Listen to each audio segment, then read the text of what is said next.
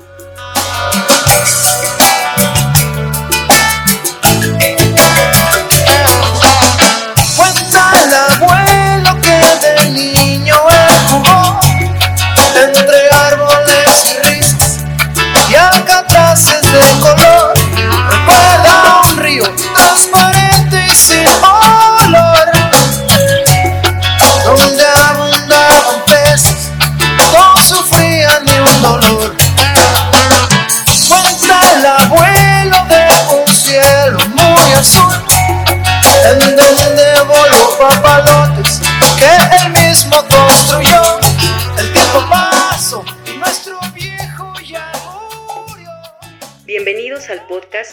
Cara a Cara, un espacio que te permite disfrutar de un contenido diferente, en sinergia con diversos especialistas que nos acompañarán cada miércoles, traerán para ti tips, conocimientos y experiencias para tornar tu día con un toque de variedad, calidad y conocimientos nuevos.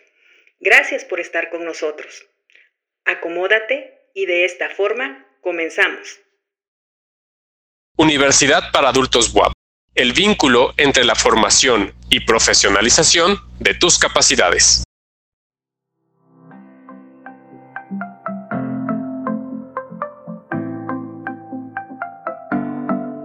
Bienvenidos una vez más al podcast de, de Cara a Cara. Les habla Jesús Antonio de la Vega, quien a nombre del equipo del podcast les agradece por estar aquí y por seguir alentándonos a continuar en este proyecto de divulgación de temas con un interés global.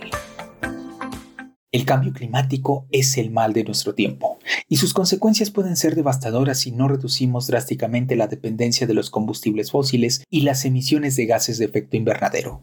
De hecho, los impactos del cambio climático ya son perceptibles y quedan puestos en evidencia por datos como el aumento de la temperatura media mundial desde la época preindustrial, el registro del quinquenio más cálido jamás visto en la historia, ocurrido en el periodo de 2015 a 2019, según la Organización Meteorológica Mundial. La tasa de subida del nivel del mar ha ascendido a 5 milímetros al año en el quinquenio de 2014 a 2019. Pero hoy también estamos viendo los impactos económicos y sociales, que serán cada vez más graves como lo son daños en las cosechas y en la producción alimentaria, las sequías, los riesgos en la salud, los fenómenos meteorológicos extremos como son las tormentas y huracanes y los megaincendios. En los peores escenarios probables que los expertos reflejan, el aumento de la temperatura podría llegar a los 4,8 grados centígrados para finales del siglo. El cambio climático es un problema global que alcanza una perspectiva ambiental, política, económica y social, en la que las peores previsiones también implican enormes pérdidas económicas. Y es que cuanto más tardemos en actuar, mucho más elevadas serán las inversiones para la adaptación al aumento de la temperatura.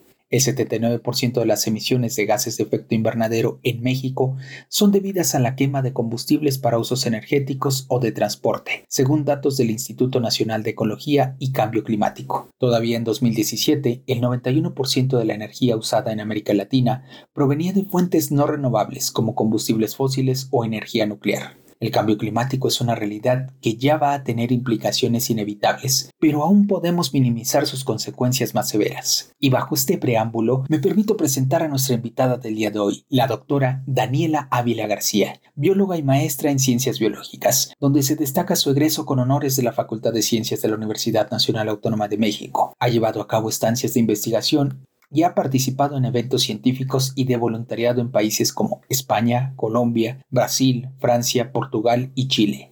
Además, es doctora en sostenibilidad por la Cátedra UNESCO de la Universidad Politécnica de Cataluña en Barcelona, España, y coordina los proyectos relacionados con temas de transparencia y calidad del agua del Fondo para la Comunicación y la Educación Ambiental. Dani, me da un gusto coincidir nuevamente contigo. Fuera de los foros donde nos conocimos, que dicho sea de paso, agradezco al CONACID por habernos reunido en varias ocasiones fuera de México. Y antes de entrar en materia, querida Dani, bienvenida a este podcast. Es un verdadero honor contar contigo y te quiero pedir que les hables un poco de ti a nuestra audiencia. ¿Cuáles son tus pasiones? ¿En qué te consideras buena? o lo que es lo mismo, ¿cuáles son tus highlights? Muchísimas gracias Jesús, el placer es mío. Eh, como bien dices, encontrarnos nuevamente en estos espacios virtuales para tener pues una reflexión, una discusión en conjunto con tus radioescuchas es para mí todo un placer. Así que muchísimas gracias y nuevamente eh, eh, es, increíble poder estar aquí en este espacio. creo que lo me, me describiste muy bien de manera profesional, es una de las formas más fáciles, pero fuera del ámbito formal pues creo que me podría definir eh, como una persona apasionada, eh, me considero como un aprendiz eh, apasionada de toda la vida. Y bueno, en términos generales, pues ¿quién es Daniela Ávila? Es una chica que nació hace 31 años en la bella y caótica Ciudad de México y creo que en general me he crecido en ciudades grandes gracias a esta, a esta profesión, a mi carrera académica. He podido vivir temporadas relativamente largas en Madrid y en Barcelona particularmente, que fue precisamente donde tuvimos el placer de coincidir. Y, pero bueno, a pesar de estar muy ligada, digamos, a un ambiente urbano, pues eh, también he estado muy relacionada con, los, eh, con un entorno mucho más rural, no solo en México, sino también en Brasil, en Chile, en Colombia. Particularmente llevo casi ocho años trabajando en un lugar bellísimo, en los lagos de Montebello, que está en el estado de Chiapas. Y bueno, así que también me considero un poco chiapaneca. Eh, y ya hablaremos un poco más adelante de la problemática que tenemos en los lagos de Montebello. Pero bueno, eh, todas estas experiencias que he tenido a lo largo de mi carrera personal y profesional, pues han tenido un fuerte impacto en la perspectiva eh, que tengo actualmente. Y esto ha motivado mi curiosidad por entender eh, cómo son estas relaciones tan complejas entre la sociedad y la naturaleza particularmente. Soy muy fan de los ambientes de montaña, me encanta eh, viajar, conocer nuevas culturas, conocer nuevas gastronomías. Eh, también me encanta nadar, bailar en otros ámbitos. Eh, así que bueno, creo que en general parte de mi investigación y de mis intereses están muy relacionados con, con estas complejas relaciones que te comentaba, ¿no? Entre los ecosistemas y la naturaleza.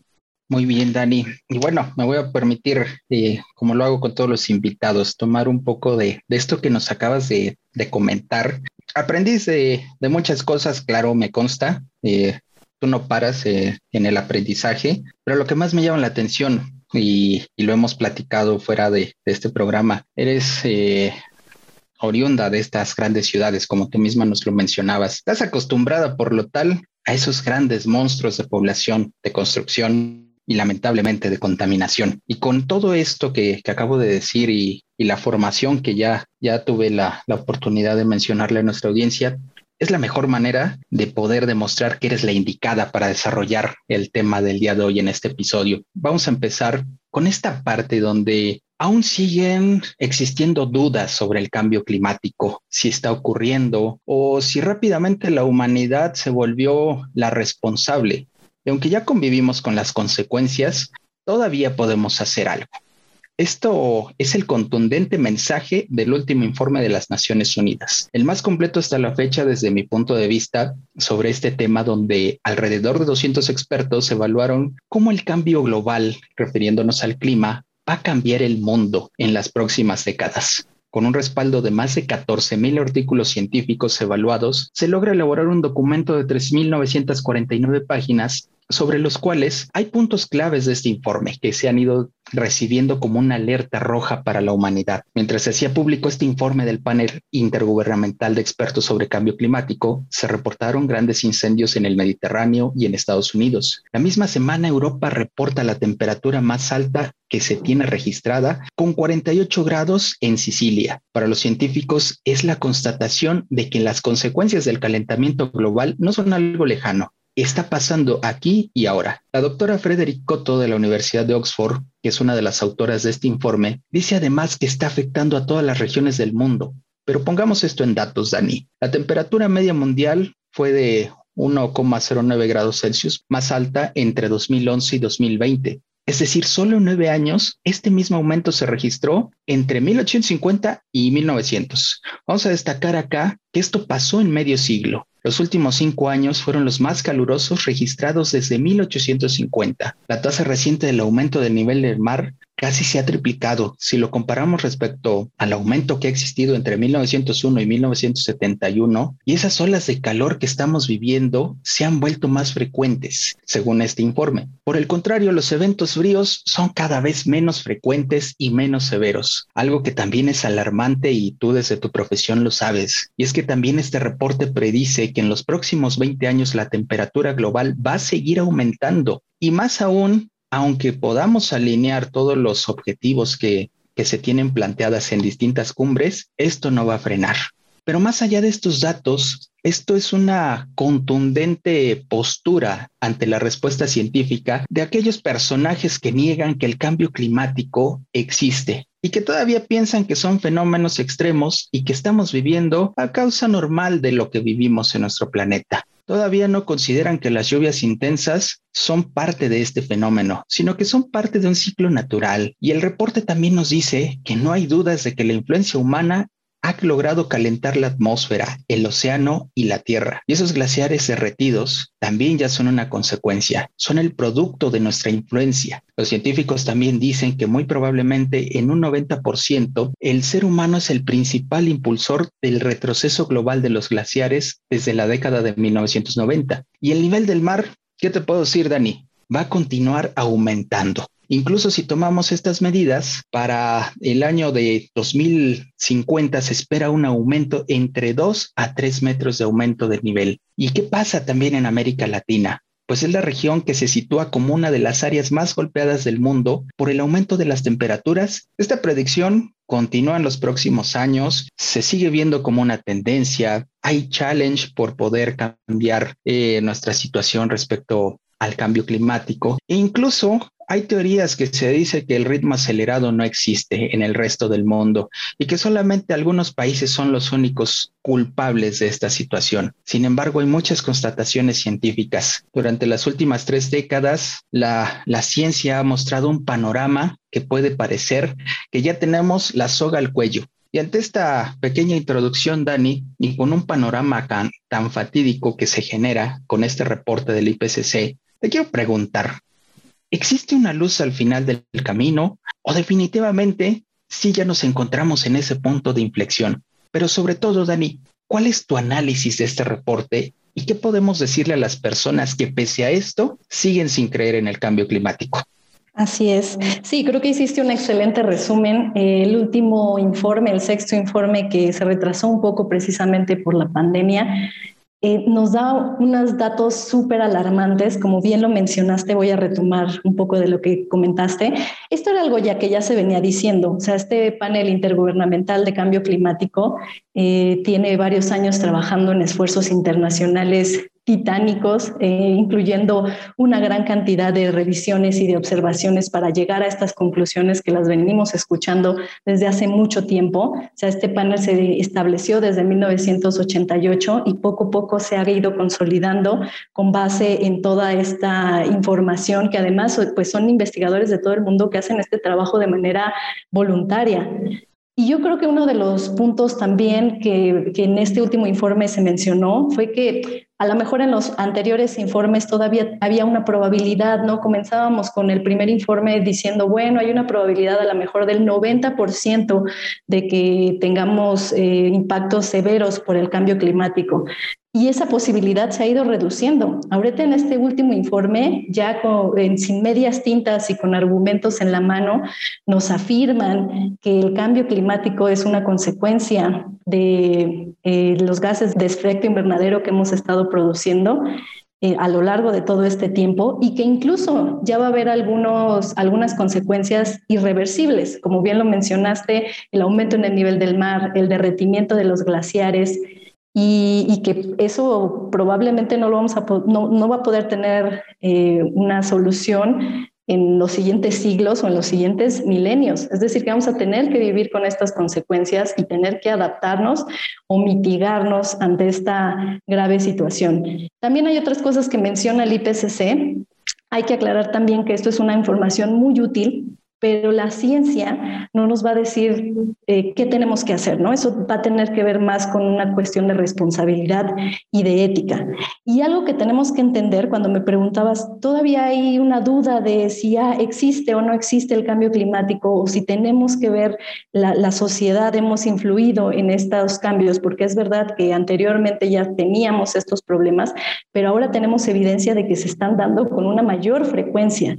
Y también es verdad que como siempre, pues estamos lidiando con la incertidumbre y con cosas que todavía no sabemos.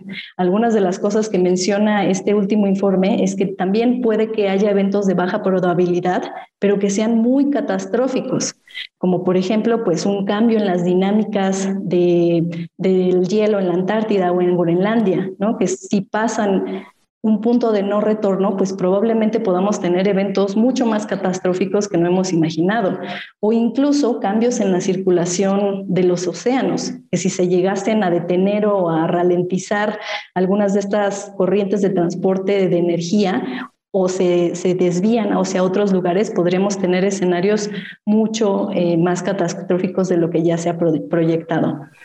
Entonces, eh, creo eh, que mi papel también después de estar, pues, ya unos años analizando no solamente las consecuencias del cambio climático, también es, es verdad que un antecedente de, de este eh, informe del IPCC se liberó, se publicó más bien en 2019 y es, digamos, el, la plataforma pues que es similar al IPCC, el IPES, eh, la Plataforma Intergubernamental para la Biodiversidad y los Servicios Ecosistémicos, que se enlaza mucho con los resultados que publica el, el IPCC. Y en este caso, en la última evaluación global de la biodiversidad también nos da una información muy interesante, pero muy alarmante.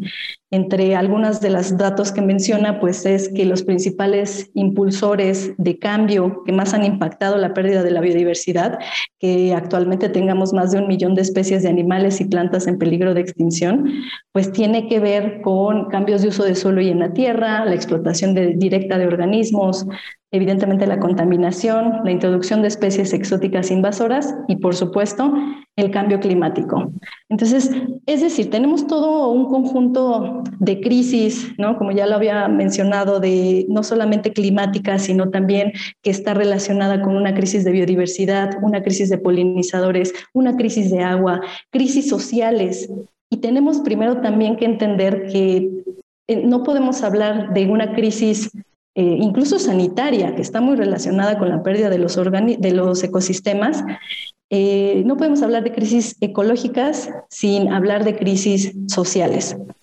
Y todo esto, para poder llegar a todos estos datos, a todo este análisis, pues tiene mucho que ver con la ciencia y la forma en la que entendemos la ciencia. Creo que también uno de los problemas que tenemos es que muchas veces las personas están esperando que la ciencia nos dé planes de acciones o respuestas a todas las preguntas como si fuera una receta de cocina. Y creo que también hay que entender que la ciencia es un proceso es un proceso que se va haciendo preguntas, nuevas preguntas y va encontrando respuestas.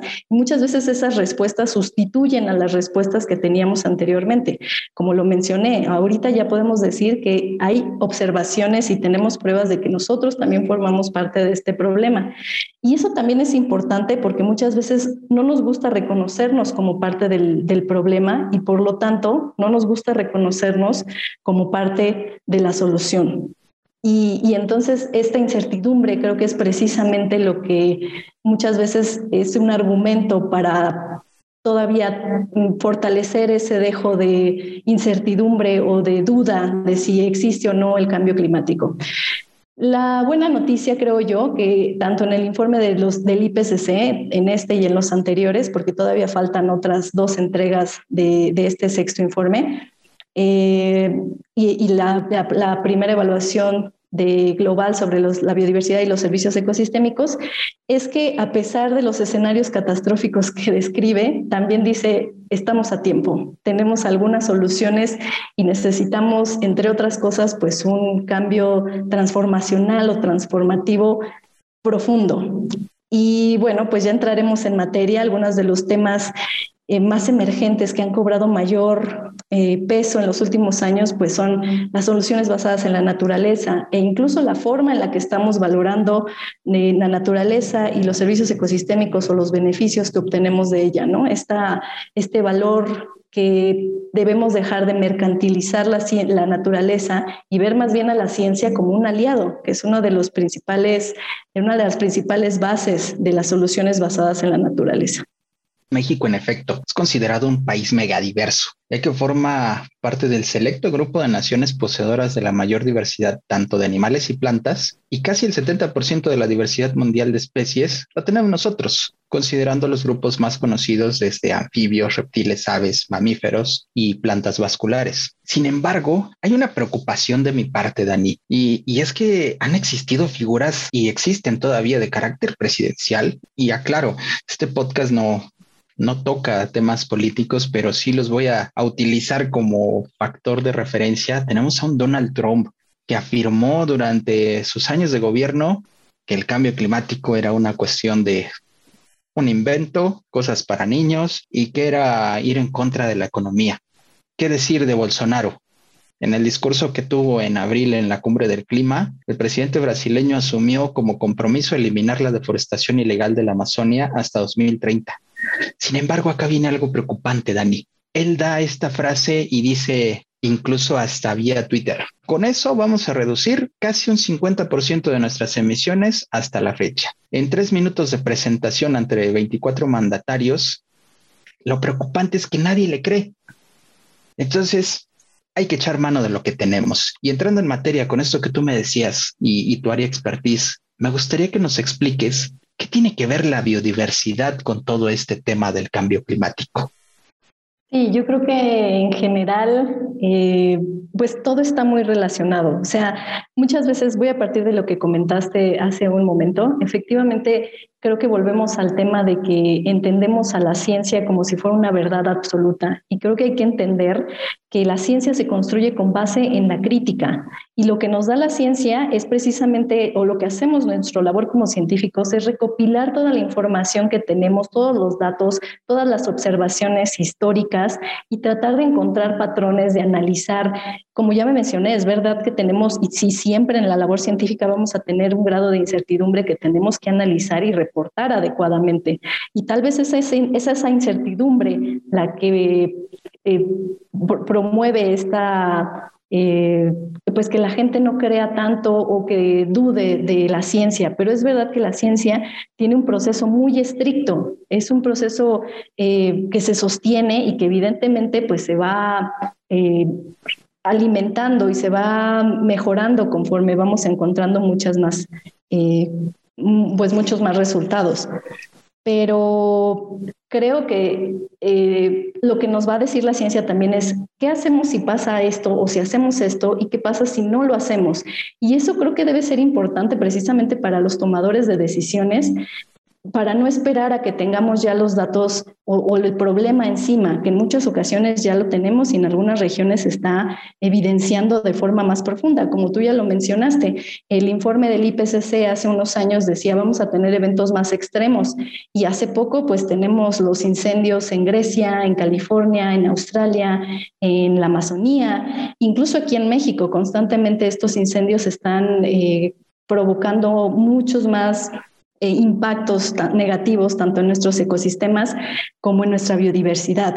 Y a partir de aquí es que tenemos que entender que la biodiversidad y los ecosistemas son el soporte de nuestra vida. No podemos entender a las sociedades sin los ecosistemas. A partir de las dinámicas que se generan dentro de los ecosistemas es que nosotros podemos obtener todos estos beneficios o servicios ecosistémicos. Este concepto que nos ha ayudado en el, en el ámbito académico a tener una comunicación para poder analizarlos y valorarlos, no solamente en términos monetarios, sino en términos también culturales, en términos eh, de la importancia que tienen tanto a nivel local como regional y global. Incluso este término de servicios ecosistémicos, aunque ha sido muy útil y ha tenido un gran aumento de investigación en las últimas décadas, se, sigue transformando. Actualmente hay, en 2018 se han propuesto nuevos conceptos que no necesariamente reemplazan a este concepto, pero sí lo pueden complementar y que surgen precisamente de una visión en Latinoamérica. Eh, y es entendido como las contribuciones que obtenemos de la naturaleza, no solamente positivas, sino también negativas, como lo podemos ver con las plagas o la transmisión de enfermedades. Entonces, creo que tenemos que partir precisamente, muchas veces no podemos conservar o no podemos eh, hacer una acción si no sabemos lo que tenemos, si no valoramos lo que tenemos. Y creo que es ahí donde podemos comenzar a entender las diferentes valoraciones eh, de la naturaleza y los beneficios para poder mejorarlos y, conservarlos a largo plazo, ¿no? Entonces, creo que es importante partir de ahí y de, entender que los ecosistemas están muy relacionados con todas las actividades socioeconómicas y que están también impactando y son eh, los que provocan las crisis socioecológicas. Muy bien, Dani. Digo, estoy totalmente de acuerdo con esto que nos dices. Sin embargo, y te voy a decir algo que, quizá ahora vamos a entrar en, en un tema de diferentes opiniones. Pero primero también hay que sensibilizar a toda esta, a todas estas personas, tanto los que creen como los que no creen, porque difícilmente se creen que estamos ya viviendo una crisis ecológica. Y, te digo esto porque yo soy un fiel creyente de, la sabiduría popular. He aprendido mucho porque he tenido la oportunidad de viajar a varios países del mundo al igual que tú. Y, en mi tesis doctoral pude recorrer entornos rurales de España y obviamente lo he hecho en México. Y siempre, siempre he preguntado a la gente que está en el campo o en la mar sobre la sabiduría popular. Pues la sabiduría popular se ha basado en la observación, en estar muchas horas al aire libre y ver qué pasa con el tiempo ¿Y qué cambios ocurren? ¿Qué señales puedes utilizar? Hay, por ejemplo, el clásico y famoso método de predicción meteorológica llamado el método de las cabañuelas, que se sigue utilizando hoy en día, aunque no con la misma precisión. Y quien es observador puede identificar el vuelo de las aves. Y vaya, creo que todos hemos visto muchas veces volar a una ave. Y voy a citar un refrán español, no sé si lo llegaste a oír, que dice, cuando el grajo vuela abajo, hace un frío del carajo. Y cuando el grajo vuela a trompicones, mejor no lo digo porque se congelan otras cosas. Pero volviendo al tema, seguramente hoy en día muchos animales andan un poco despistados con todo lo que está pasando con el clima. Te puedo hablar de Siberia, que ya no es la lo que era Siberia. Sigue siendo un sitio frío y si viajas ahí, pues hoy en día ya no se alcanzan esas temperaturas de 60 grados bajo cero. Vas a tener como mucho 45 y con todo esto te, quiero poner una anécdota. Cuando fui a un, a un workshop, justo hablé con un colega que visitó durante varios años Siberia y me mencionaba lo mucho que ha cambiado el clima, pero era el argumento ideal para que la gente se pusiera las pilas, que tuviera interés, que tuviera empatía. Por eso es que me gusta mucho recibir la opinión de la gente. Y bueno, Muchos refieren el cambio climático únicamente con el cambio de las temperaturas, lo que ve, es decir, que, que ya es una realidad. Sin embargo, aquí me preocupa algo, Dani, y como lo mencioné en la intro, efectivamente la Tierra siempre ha tenido cambio climático, ya sea por una manera natural, que se ha visto por grandes oscilaciones en algunos momentos más que en otros, ya sea también por ciclos solares, por la posición de la Tierra respecto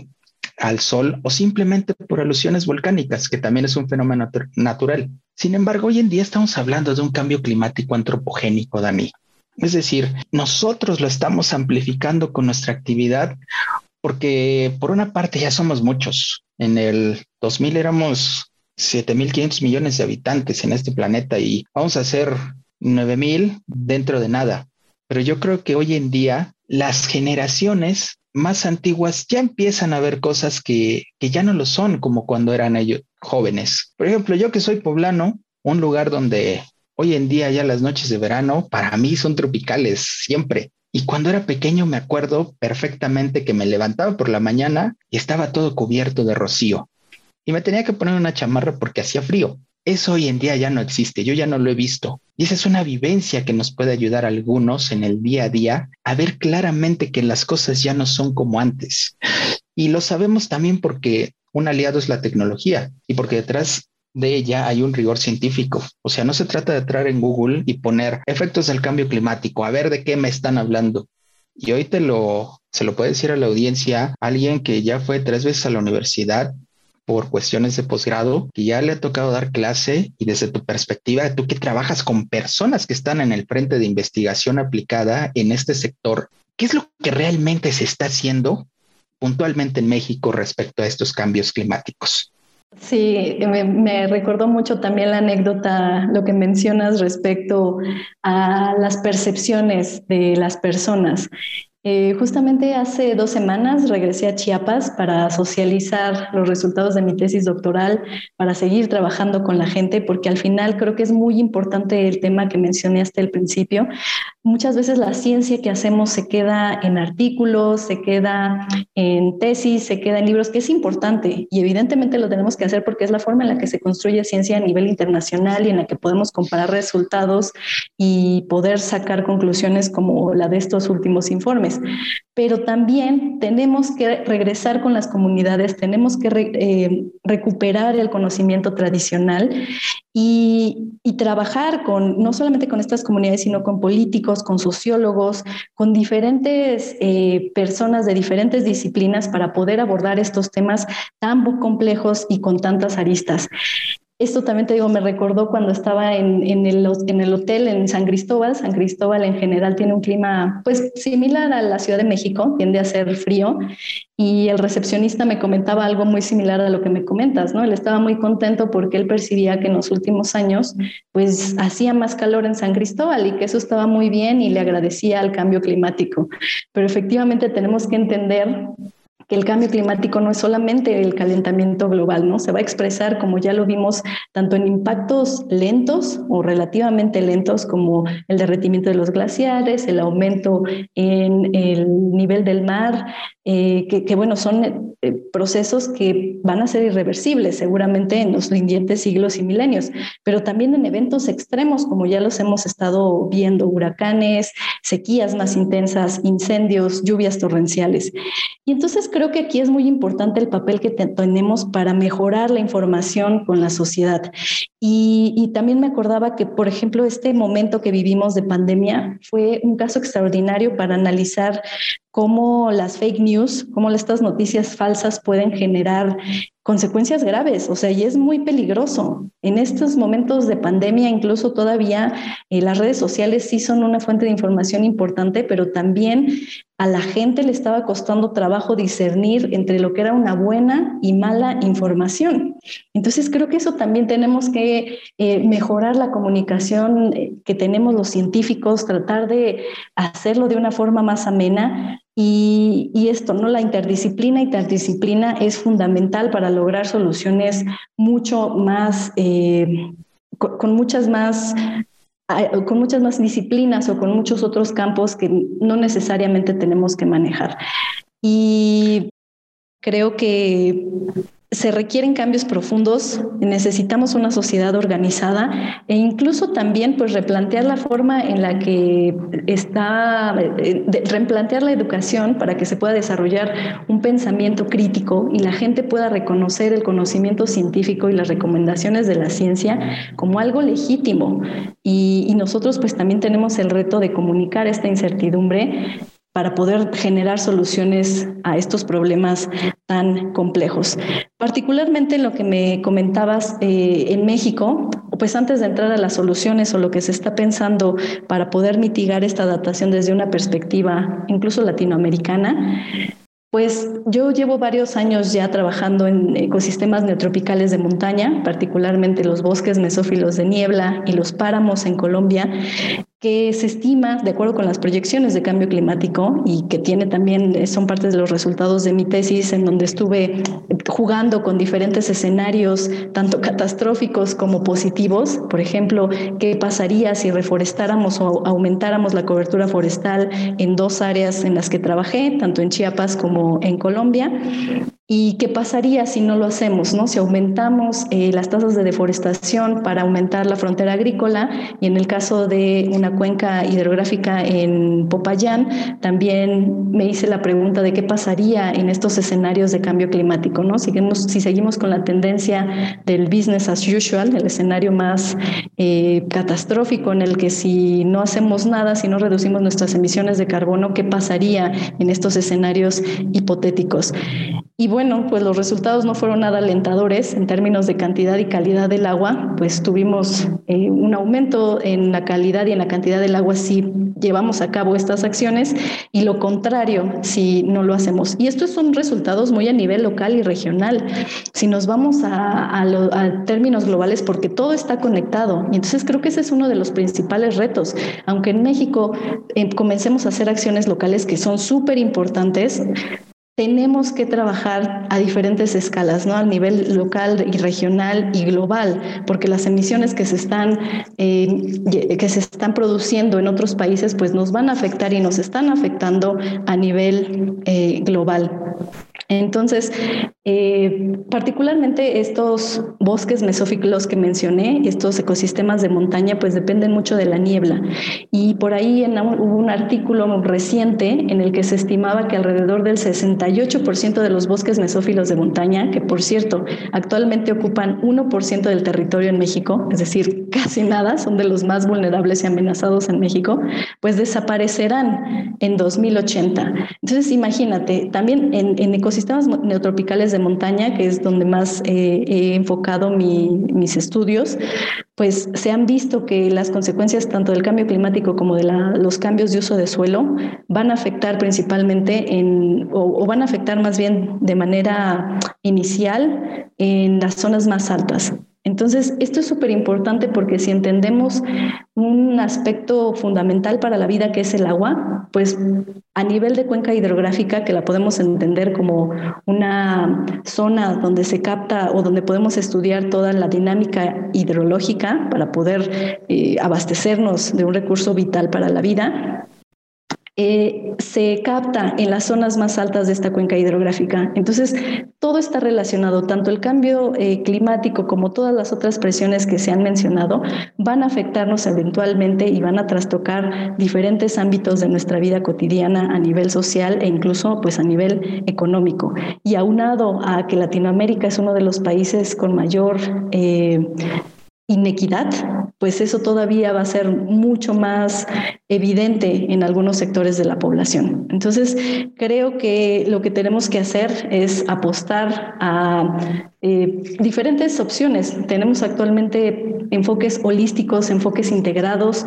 eh, como prácticas agroecológicas, en donde estemos optimizando todas estas interacciones que se llevan a cabo en los ecosistemas, fomentemos sistemas más equitativos, eh, obviamente protejamos la biodiversidad, la los sistemas alimentarios más resilientes, la soberanía alimentaria, empoderemos en el caso, por ejemplo, de la producción y la, producción de cultivos agrícolas, pues tengamos mercados de consumo, eh, mejoremos la distribución y localización de dónde estamos consumiendo, las economías locales, las economías circulares. Creo que hay muchas opciones, pero sí requerimos de cambios profundos que tenemos que trabajar de manera conjunta. Todo esto ya tiene una, una cara ahora sí más interesante, porque ya empezamos a mezclar un poco la, la parte natural con las economías. Sin embargo, Dani, es tiempo de ir rápidamente a una pausa, pero volvemos a nuestra querida audiencia. Estamos en este momento tratando el tema crisis ecológica, solución o resignación con nuestra invitada, la doctora Daniela Ávila García. Volvemos. cielo muy en donde papalotes que él mismo construyó. El tiempo pasó y nuestro viejo ya murió. Y hoy me pregunté, después de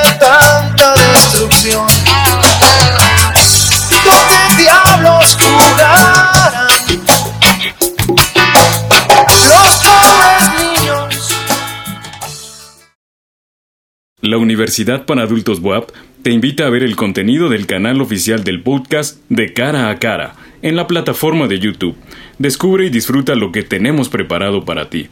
Búscanos como De Cara a Cara UPAWAP. Suscríbete y dale like al contenido que más te agrade. ¿Sabías que la Universidad para Adultos trabaja bajo tres ejes? Educación continua, formación y atención de adultos mayores. Desde el 2016, la Universidad para Adultos ofrece talleres, cursos y diplomados a este segmento de población. La Universidad para Adultos WAP contribuye al desarrollo de políticas públicas que generan nuevas oportunidades.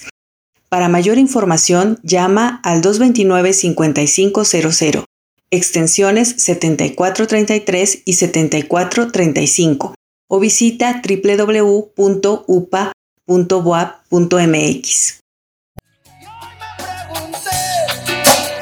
Después de tanta destrucción,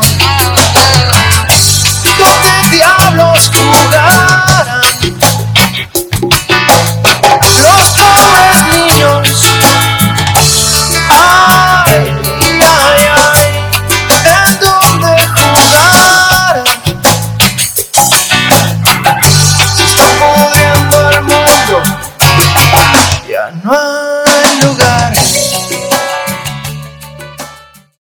Universidad para Adultos WAP. El vínculo entre la formación y profesionalización de tus capacidades. Y ya estamos de regreso con un tema relevante, crisis ecológica, solución o resignación, con nuestra invitada, la doctora Daniela Ávila García. Dani, llegó el momento de participar en una dinámica que indudablemente ya la estamos volviendo esencial en nuestro podcast, y es el desarrollo de un pequeño quiz para sensibilizar a nuestra audiencia sobre el tema que el día de hoy estamos tratando. ¿Estás lista? Adelante. Ok. ¿Reciclaje personal o el sistema operador de limpia? Reciclaje personal. Ok. Automóvil particular o BlaBlaCar. Voy a hacer un pequeño paréntesis para nuestra audiencia internamente en México. El sistema de BlaBlaCar es compartir un vehículo en un trayecto determinado. Pero ahora sí, ¿cuál escoges tú, Dani? Bueno, definitivamente los- el auto compartido sería una opción, pero lo ideal sería si puedes eh, evitar los autos, pues la bicicleta, ¿no? U otros, otro tipo de transporte, incluso caminar, que va a ser benéfico incluso para tu salud. Muy bien. ¿Más arbolitos o plantas caseras? Depende, ¿no? Esta, esta respuesta nos gusta mucho a los biólogos ecólogos porque todo depende de todo, pero depende del objetivo que se quiera. Desde luego, más arbolitos, pues también mejorará todos estos problemas que estuvimos hablando, pero el consumo local y la producción local también va a ser muy benéfica para evitar todos estos problemas de eh, transporte de alimentos, por ejemplo. Entonces, la economía local, ambas, yo me quedaría con ambas, tanto el, la- el- consumo local la producción local y la plantación de arbolitos, porque va a generar mucha más, tiene muchos beneficios a diferentes escalas. Perfecto, Dani. ¿Cuál es tu ideal de un mundo sostenible? Uf. Incluso hay quienes piensan que la sostenibilidad puede ser un- una imagen utópica. Yo tiendo a ser positiva y creo que la sostenibilidad va a depender mucho de cambios transformativos en la sociedad y yo imagino eh, una sociedad mucho más inclusiva, gobiernos también con una visión mucho más amplia, con manejos integrados, eh, no solamente en términos económicos y sociales, sino también que se valore eh, los ecosistemas y la forma en la que están soportando todos estos eh, otras esferas, tanto económicas como sociales. Entonces, creo que lo imagino desde una sociedad mucho más importada, mucho más informada, mucho más empoderada y, y mucho más inclusiva. Muy bien. 2030, 2050 o que lo hagan nuestros nietos. Definitivamente tenemos que hacerlo ya, ni en 2030 ni en 2050. Tenemos que actuar ya, que incluso lo, lo mencionaba el, el IPCC, si no actuamos desde hoy, eh, no va a tener ningún sentido. Yo creo que ni los nietos van a llegar a poder ver esto. Entonces, tiene que ser ya, ¿no? Tenemos que actuar desde ahora con estas generaciones. Incluso eh, las nuevas generaciones creo que tienen una conciencia y han estado como mucho más activas en exigir a los tomadores de decisiones que realmente se cumplan con las agendas públicas en términos de eh, ambientales, ¿no? Las que nos hemos comprometido. Pero definitivamente tenemos que actuar ya. Muy bien, Dani, te agradezco mucho la participación que has tenido en este quiz, que es muy pequeño, pero significativo para nuestra audiencia. Y bueno, antes de irnos a la pausa, ya empezamos a hablar de, los efectos que puede llegar a tener el cambio climático. Nos mencionabas un poco de lo que sucede en los ecosistemas en México, las orientaciones que tienen algunas acciones implementarias hasta el día de hoy y sobre todo la importancia de lo que es el actuar y con todo esto, Dani, me gustaría preguntarte, ¿por qué una mejor gestión eh, respecto a, nuestros eh, ecosistemas produce una mejor sociedad a nivel mundial y colectiva? Bueno, hay diferentes formas. En general, se apuesta por una gestión integral. En términos de agua, que es en donde llevo más tiempo estudiando, eh, es importante entender el enfoque en el que vas a, estudiar o en el que vas a llevar a cabo estas acciones. En términos de agua, un enfoque bastante útil es el enfoque de cuenca hidrográfica, que como mencioné anteriormente, pues es esta delimitación natural fisiográfica que no tiene nada que ver con o no necesariamente tiene que ver con los límites administrativos. ¿No? que generalmente se lleva a cabo. Vamos a mejorar la situación en términos de municipios o en términos de Estado y muchas veces eso no tiene que ver con el contexto de los ecosistemas o la distribución de nuestros ecosistemas. Por lo tanto, este enfoque de, de cuenca hidrográfica ha sido muy útil porque dentro de este límite territorial vas a tener diferentes aspectos que tienes que identificar y analizar para poder eh, tener una gestión mucho más holística aspectos sociales, aspectos biofísicos, aspectos del suelo, de la vegetación, del clima, eh, del terreno. Entonces, eh, entender todo esto a diferentes escalas nos va a dar una visión mucho más profunda y sobre todo en Latinoamérica creo que es muy importante entender esto porque el tipo de propiedad social que tenemos no solamente es privada, sino incluso tenemos propiedad social y tenemos que entender también esas interacciones que se llevan a cabo en las comunidades y en nuestros ejidos para poder generar una sinergia con estas comunidades que a final de cuentas lo que hacemos como científicos pues es entender cómo se llevan o identificar estos patrones pero si queremos que los, eh, las restauraciones, las reforestaciones, las soluciones basadas en la naturaleza o cualquier otra acción que queramos eh, implementar en el territorio si queremos que eso se lleve a largo plazo y con éxito, tenemos que generar esta sinergia con, estas comunidades. Entonces, creo que es básico entender una gestión comunitaria, empoderar a estas comunidades o a los actores locales y, también a diferentes niveles, ¿no? Que haya una comunicación entre niveles de gobierno y entre niveles incluso académicos o de la sociedad civil, de organizaciones de la sociedad civil, para poder eh, lograr estos objetivos a largo plazo. Y mira, ahora se me viene a la mente eh, distintas campañas, distintos eh, avisos que nos hacen eh, en el día a día, en las noticias. E incluso a mí me ha tocado verlos incluso por internet. Y, y con esto, ¿hacia dónde voy, Dani? A preguntarte por qué los principales organismos internacionales como son la UNESCO, la FAO, el Banco Mundial, promueven entre diversas culturas que reutilicemos cada litro de agua una y otra vez. Y con todo esto también me gustaría que le digas a la audiencia qué acciones podemos empezar a realizar desde casa. Sí. Em, como lo mencioné anteriormente, muchas veces eh, no nos no nos hacemos parte del problema o no entendemos que somos parte del problema y a veces creemos que no somos parte de la solución. Sí es verdad que hay un eh, capitalismo, hay una presencia corporativa que es, es indudable que forma parte de estos problemas que tenemos actualmente y en un gran porcentaje.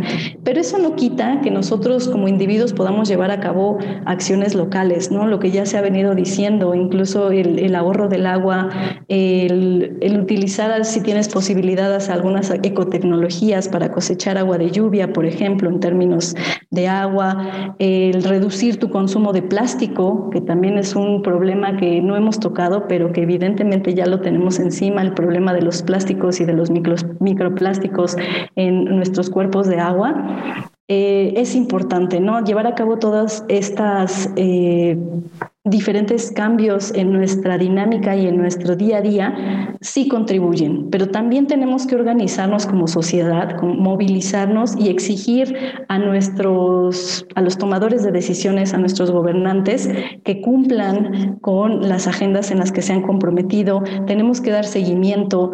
Eh, ahorita quisiera también mencionar una iniciativa en la que estoy colaborando en, en el Fondo para la Comunicación y la Educación Ambiental que tiene que ver con la transparencia transparencia y el acceso a la información. Creo que es uno de los principales parteaguas para que la gente pueda tener información fidedigna, pueda acceder a cómo están nuestros recursos actualmente. Particularmente este índice que estamos promoviendo está enfocado en bosques, agua y pesca y están involucrados diferentes instituciones gubernamentales como la Semarnat, la CONAM, eh, la CEA, la Profepa en conjunto con otras organizaciones de la sociedad civil, que lo que buscamos es eh, presionar a estas instituciones a que mejoren esta información, de que sea mucho más transparente, de que podamos acceder a ellas como ciudadanos para saber cuánto se está extrayendo de agua, quiénes la están extrayendo, a qué se destina el uso del agua, particularmente en agua, pero en, lo mismo en cada uno de los sectores, y a partir de ahí poder entender y exigir eh, cambios a diferentes sectores e incluso de nuestros propios hábitos y acciones que llevamos pues día a día. Muy bien, Dani. Y bueno, ya te iba yo a, preguntar acerca del trabajo que estás haciendo en, Montebello, pero ya me diste pie a, entrar a este consumismo que nosotros estamos viviendo en un día a día.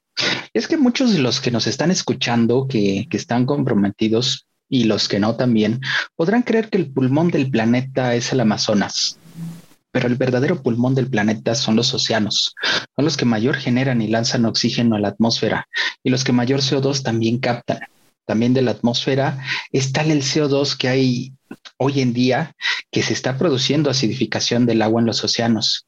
Esto se está traduciendo en el blanqueamiento de los corales y que especies como lo son los crustáceos tengan problemas para fabricar sus conchas. No somos conscientes de la importancia que tiene todo lo que nos rodea, como son ahora el ejemplo que te estoy poniendo los océanos, sobre todo para la salud en el planeta. Pero tú conoces muy bien un concepto que ya me diste pie a, a mencionar, y es el día de la sobrecapacidad de la Tierra. Y este es, para quien no lo conozca, es el día del año en el que gastamos ya todos los recursos que la naturaleza es capaz de generar para nosotros y que a partir de rebasarlo caemos en una deuda ecológica.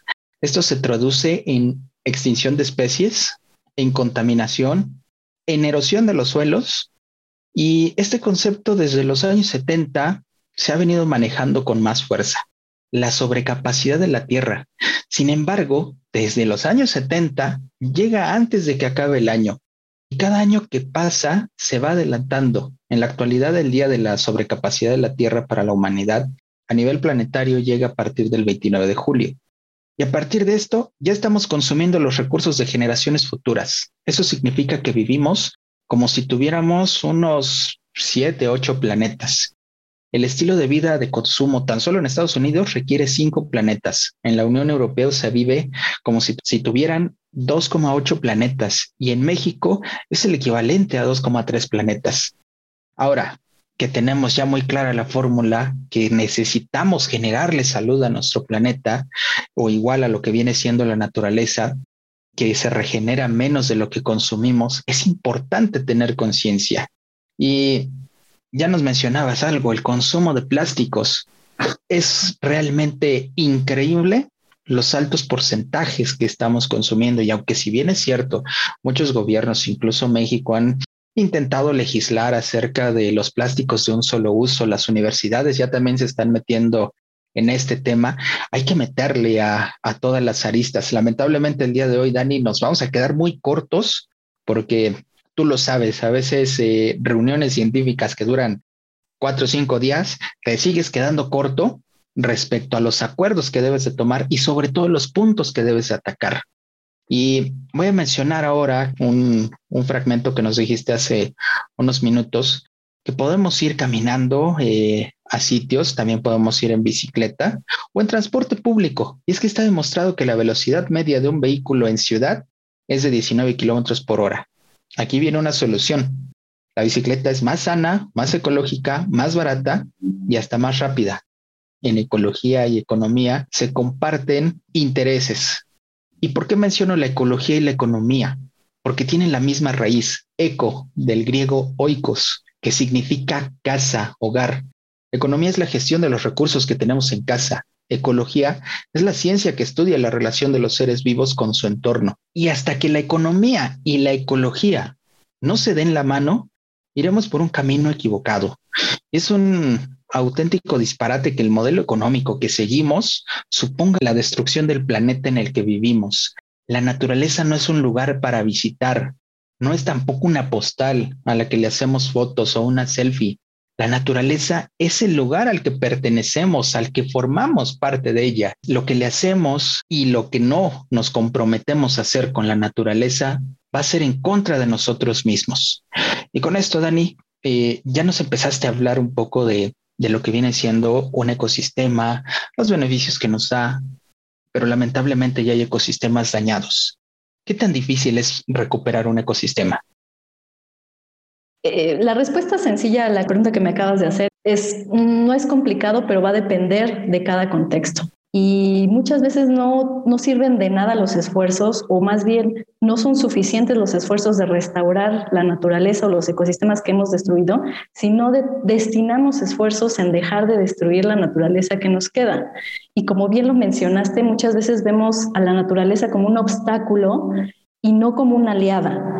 Eh, y tenemos que entender esto, ¿no? Dentro del contexto del cambio climático y de la pérdida de la biodiversidad, uno de los conceptos que más ha tomado eh, importancia, eh, relevancia en las últimas décadas, pues como ya lo mencioné, son las soluciones basadas en la naturaleza, que para que nos entendamos un poco, creo que no la hemos definido como tal, pero básicamente eh, son acciones enfocadas a proteger, gestionar de manera sostenible y restaurar ecosistemas naturales o modificados con el objetivo pues de, de enfrentar los retos de la sociedad de manera efectiva y adaptable y, de qué maneras, de, que, de manera simultánea proporcionemos eh, beneficios a la biodiversidad y al bienestar humano.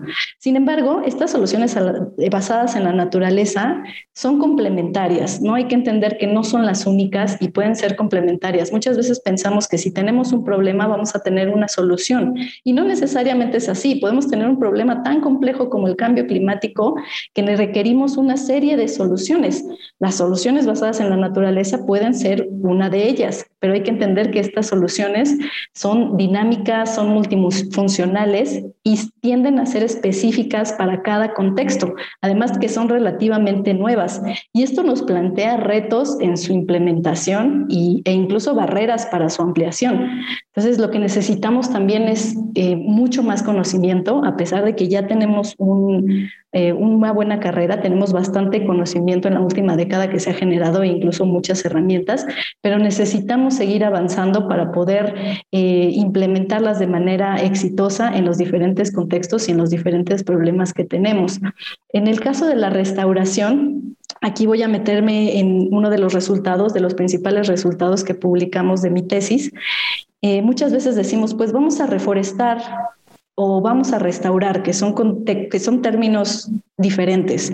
¿no? Reforestar muchas veces es como precisamente esto, regenerar la cobertura forestal, pero la restauración trata de ir mucho más allá, de recuperar los ecosistemas o las dinámicas o las interacciones que tenemos en un ecosistema que posiblemente ya fue degradado. Y la pregunta que siempre nos tenemos que hacer es, ¿para qué queremos restaurar? Y no es una pregunta nada fácil de responder, porque va a depender mucho del contexto y del objetivo que querramos lograr. En el caso, por ejemplo, de Montebello, que como te comentaba, llevo casi ocho años trabajando, tenemos un problema muy evidente de contaminación de los lagos, a pesar de que forma parte de un área natural protegida y son alrededor más de 50 lagos, algunos conservados, hay unos lagos que tenemos con un evidente problema de contaminación que está relacionado con un aumento en la agricultura en, en las partes más altas de la cuenca. Y, entonces, entendiendo este, esta problemática, que, no es la única, también tenemos plantas de tratamiento que no funcionan y que desafortunadamente no es una excepción en México, eh, tenemos que entender este contexto para entonces enfocar estos esfuerzos a, cumplir o a mejorar los objetivos planteados. Y entonces, en este caso, esta pregunta no es trivial. Queremos restaurar para mejorar la calidad del agua, queremos restaurar para mejorar la biodiversidad, queremos restaurar para mejorar la cantidad de agua o a lo mejor un multipropósito, ¿no? En el caso de Montebello pensamos en soluciones basadas en la naturaleza, particularmente en la restauración de las orillas de los ríos, también las llanuras de inundación, que tienen una función no solamente para que funcionan como filtro de agua para evitar la erosión, la sedimentación e incluso los contaminantes y pesticidas que se pueden arrastrar por escorrentía, sino que además pueden prevenir las inundaciones, lo que cual puede ser muy importante si nos vemos en una proyección o en escenarios de cambio climático. Entonces tenemos que, eh, para poder llevar a cabo estas acciones, tenemos que trabajar con las, con las personas y tenemos que convencer precisamente a todos estos tomadores de decisiones, lograr financiamiento y que este financiamiento esté muy enfocado a eh, cada uno de estos objetivos planteados, que yo creo que es posible. O sea, yo soy muy optimista en este sentido porque precisamente lo veo en Montebello después de todo este trabajo que hemos llevado a cabo. En la última reunión que tuvimos, estuvimos en una mesa eh, de discusión presentando estos avances con presidentes municipales, con la gente de la CONAM, con organizaciones de la sociedad civil. Y creo que es una, un, un ejemplo claro de que si, si tenemos esta visión de cooperación y con una visión a largo plazo y el interés de los actores, tanto locales como regionales, institucionales, y de la sociedad civil, es posible eh, pensar en este tipo de soluciones mucho más integrales. Ok, Dani. Y es que para ti, ¿cuál sería la mejor opción? ¿Adaptación, mitigación o lo que hace algunos años platicaba yo con un investigador de, la Universidad de Aberdeen, que desaparezca el hombre? ¿Por qué? Porque ya tenemos el mejor aspecto eh, que nos demostró y fue la pandemia. Desapareció el hombre y empezó a mejorar evidentemente la calidad del aire, especies endémicas, algunas eh, eh, especies como lo vimos en, en, Monterrey, osos empezaron a recuperar terreno. ¿Cuál es entonces el mejor camino? ¿Adaptarnos o empezar a emprender una mitigación realmente fuerte? Yo creo que tenemos que pensar en ambas soluciones. En algunos casos sí tenemos que aplicar acciones de adaptación porque el problema ya lo tenemos encima, pero yo creo que en algunas otras regiones eh, todavía podemos pensar en acciones de mitigación y ambas son complementarias. Creo que podemos comenzar por definir cada una de ellas. Eh, la mitigación está más enfocada a eh, implementar acciones para, por ejemplo, en el caso del cambio climático, reducir emisiones de gases de efecto invernadero. Es decir, vamos a buscar curar las causas, mientras que la adaptación pues tiene que ver con la implementación de acciones para adecuarse o ajustarse a las nuevas condiciones, en este caso del clima o de la pérdida de los ecosistemas.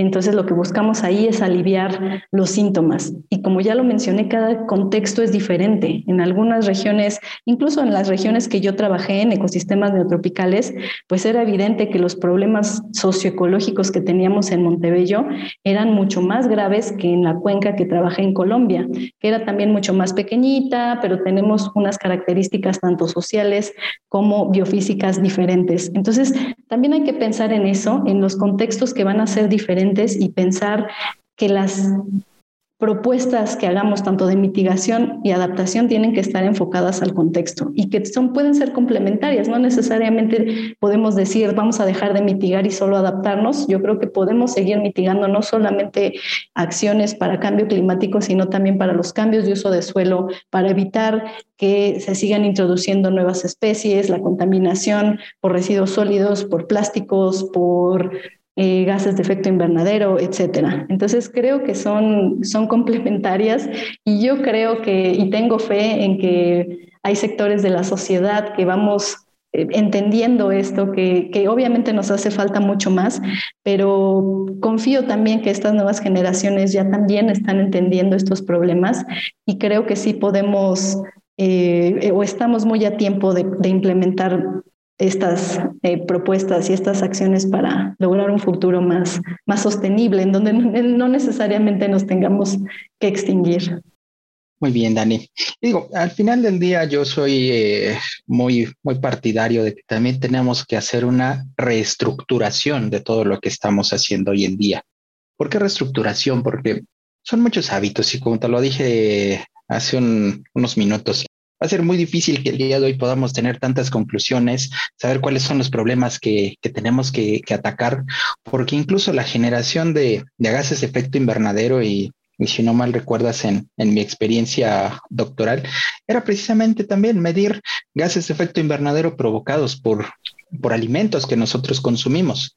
Sin embargo, el, la proyección de consumismo que tiene el hombre es muy grande a lo que realmente se debe de recubrir en, las necesidades. Y, no quiero poner un, escenario realmente fatalista, Dani, pero lamentablemente ya estamos llegando a, a la parte final, pero no te voy a dejar ir sin hacerte todavía un par de preguntas más. Y ante el nuevo reporte de que están haciendo muchos países de que no se va a poder cumplir todos los objetivos de, la Agenda 2030, ¿consideras que vamos a poder cumplir estas recomendaciones que nos están haciendo eh, el panel intergubernamental de cambio climático? A mí me gustaría decir que sí, y más bien tenemos que, ¿no? porque el futuro de todos está en juego y, yo creo que sí, definitivamente no hay que olvidar que esto es, eh, eh, sí es un esfuerzo científico muy loable, pero bueno, también tiene cierto tinte político y los científicos también tenemos que tomar en cuenta que este capitalismo corporativo, que incluso pues representa eh, los multimillonarios incluso que representan o están acaparando la riqueza, pues son también parte de, o, gran parte del problema, ¿no? Y muchas veces tratan de que a la sociedad eh, nos sintamos culpables y dicen, ay, tú reduce tu, eh, tus dinámicas, tu consumo y demás. Y muchas veces estas grandes corporaciones son las que se lavan manos, que son alrededor de las 400 corporaciones más grandes y que no están tomando acciones claras y tienen que hacerlo. Primero tenemos que reconocerlos y tenemos que exigir a los gobernantes que hayan sanciones o, y que hayan incentivos incluso también para poder cumplir con estos compromisos que hemos hecho a nivel internacional. Muy bien, Dani. Y con esto lo acabas de hilar perfectamente. Desde nuestro podcast nos interesa siempre la vinculación con la parte académica, con la universidad. Por ello me voy a permitir preguntarte qué estrategias y acciones deben enfocar las universidades para incluir la mejora del clima como parte de la infraestructura y poder desarrollar un proyecto sostenible más allá de las buenas prácticas sobre un consumo. Bueno, yo creo que ahí no solamente las universidades, incluso a nivel eh, global, pues ya tenemos una agenda, una agenda 2030, tenemos objetivos de desarrollo sostenible que están entrelazados, ¿no? Y, y, tenemos también que entender esto, que en el caso de los objetivos de desarrollo sostenible, no podemos resolver el tema del agua o el hambre o la pobreza sin pensar en resolver los problemas ambientales. Y eso también aplica para México. Entonces, creo que este reto de entrelazar todos estos objetivos, eh, en México también contamos con una ley general de cambio climático, estrategias, programas de cambio climático, tenemos un Instituto Nacional de Cambio Climático, instituciones y marco normativo. Eh, pero lo que nos hace falta eh, y eh, bueno, incluso hay financiamiento, ¿no? Pero hay que colocarlo de forma adecuada. Y lo que nos falta precisamente es esta sinergia con la sociedad, una sociedad que, como ya lo mencioné, tiene que estar movilizada, tiene que estar entendida, tiene que involucrarse en este cambio para exigir a estos gobernantes el cumplir con estas agendas nacionales e internacionales. Y en este caso, en el eh, particular de las universidades, pues creo que ya tenemos pues profesionales que están enfocados y nuevas líneas de investigación que precisamente se están dando cuenta que tenemos que hacer una mayor interdisciplina. Actualmente ya hay profesionales que no solamente son ingenieros ambientales, sino que son ingenieros ecológicos, que se están metiendo de lleno, eh, que están, las universidades están diseñando planes de estudio precisamente para poder fortalecer estas soluciones basadas en la naturaleza, cómo construir eh, nuevas eh, franjas de vegetación o, replicar las, las dinámicas de los ecosistemas que suelen ser eh, soluciones mucho más asequibles y poder hacerle frente a todos estos problemas. Entonces yo creo que vamos por buen camino. Definitivamente tenemos que seguir avanzando, tenemos que seguir haciendo ciencia y tenemos que seguir involucrándonos tanto desde el sector académico como desde el sector civil y sobre todo con la sociedad eh, civil. ¿no? Entonces creo que vamos por buen camino, pero definitivamente todavía nos falta trabajar mucho más. Así es, Dani, y sobre todo hacer hincapié que esto no solamente es un tema que le pertenece al mundo científico o que le pertenece a, entes gubernamentales. Yo creo que tenemos que hacer una conciencia interior de saber qué le vamos a dejar a nuestras futuras generaciones. Y antes de despedirnos, me gustaría pedirte que le dejes un mensaje a nuestra audiencia de cómo pueden empezar a cambiar desde un granito de arena que ellos puedan realmente modificar, hasta grandes acciones que puedan contemplar una sinergia social. Pues ya para finalizar, yo creo que tenemos que partir, entender que la ciencia es un proceso que no tiene una certeza absoluta, pero sí nos puede hablar de riesgos y de probabilidades y nos va a ayudar a entender qué camino tomar o qué camino no tomar lo más pronto posible para evitar estos, eh, estas proyecciones o estos eh, eventos catastróficos de los que hemos estado hablando.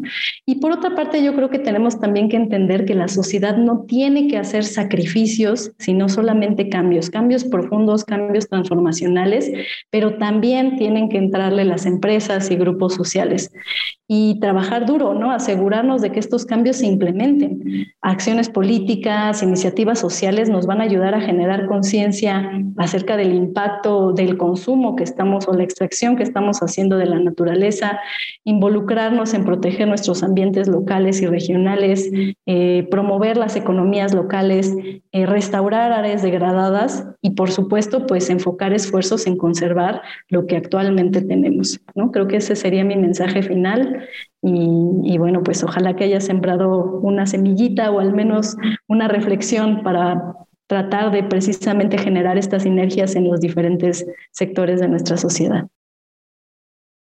Claro que sí, Dani, y sobre todo reconocer tu trabajo. Yo, como siempre te lo he dicho fuera de, de este episodio, lo que yo admiro de ti es que eres una científica que ha logrado llevar parte de lo que nos han puesto a, estudiar de este análisis del estudio del arte a los hechos. Al final del día somos pocos los que han tenido la oportunidad de, de poder pisar el campo, de sentir el agua como tú lo haces y sobre todo que tienes esta pasión. Y ahora sí, la última y nos vamos, Dani. Para todos aquellos que sigan todavía con la, la intriga, hayan tenido dudas, ¿cómo te pueden localizar? ¿Cuáles son tus redes sociales o algún contacto que nos puedas brindar? Sí, por supuesto, pues en Twitter me encuentran como arroba Dani Ávila G y bueno, si desean también mi correo institucional, pues pueden encontrarme como de mx Ahí cualquier duda, eh, cualquier eh, comentario, crítica, que como ya lo mencioné, pues así se basa, se construye la ciencia o retroalimentación. Adelante, estaré muy gustosa de escuchar sus comentarios, opiniones y dudas.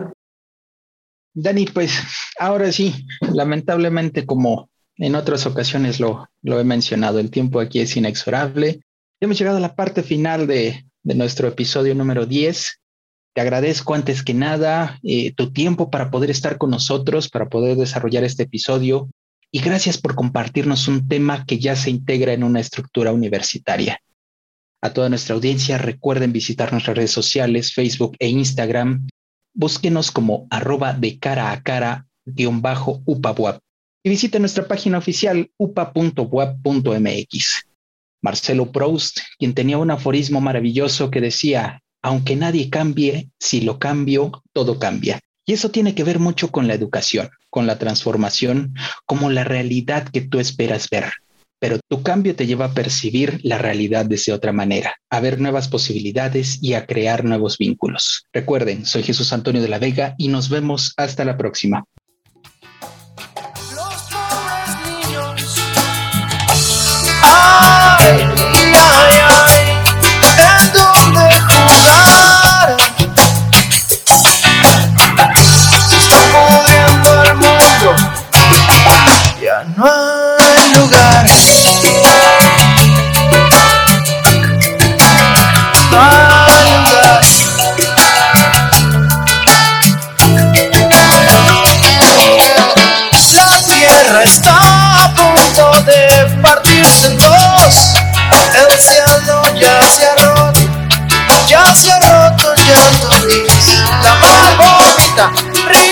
el llanto